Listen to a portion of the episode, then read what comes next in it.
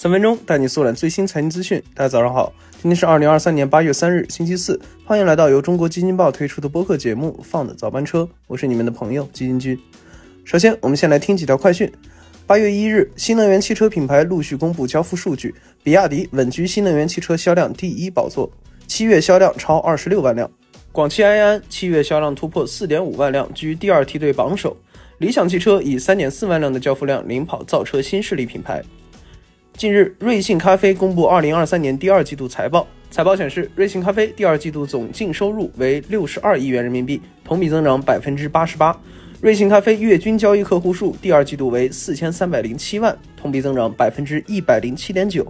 六月，瑞幸咖啡交易客户数达到了五千万，创下历史新高。近日，有网友在社交媒体上爆料。微信正灰度测试小绿书，被测试到的用户可以在看一看界面查看和发布图片消息。因小绿书的功能设计上和小红书相似，所以被许多网友质疑抄袭。好，快讯之后呢？金军想和大家说一下，刚刚过去的七月份出现的 IPO 罕见零申报的现象。那大家都知道，因为企业如果想要在十二月三十一日作为申报基准日，那就需要三年的完整报告期。这就导致多数企业需要在六月末之前递交材料，才能保证财务资料的有效性，而这也就让每年的六月份成为了企业 IPO 申报的高峰期。但高峰期一过，迎来的便是七月的淡季。但今年的七月更为特殊，沪深交易所的数据显示，截至二零二三年七月三十一日，A 股 IPO 排队企业共计八百三十六家。六月 IPO 申报高峰过后，七月仅北交所新增一家 IPO 申报企业，沪深交易所零申报。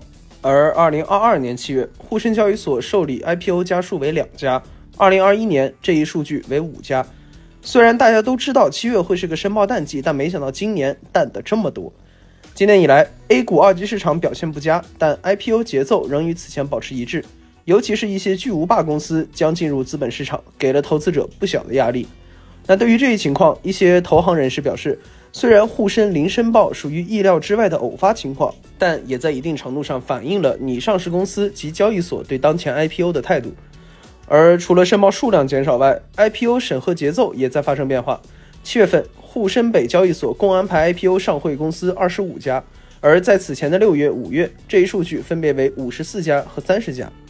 那事实上，即便是往年显示受理于七月的企业，那并不意味着递交申请材料也发生在七月。个别企业在六月递交材料后，存在部分问题，需要与监管层沟通，因此材料受理及挂网的时间有所推迟。而这也间接证明了，在全面注册制改革后，IPO 的从严审核会是大势所趋。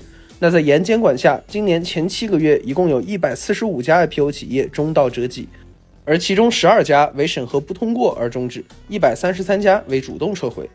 那就在刚刚过去的七月底，中国证监会召开了二零二三年系统年终工作座谈会，针对下半年资本市场发展，就提出了要科学合理保持 IPO 再融资常态化，统筹好一二级市场动态平衡。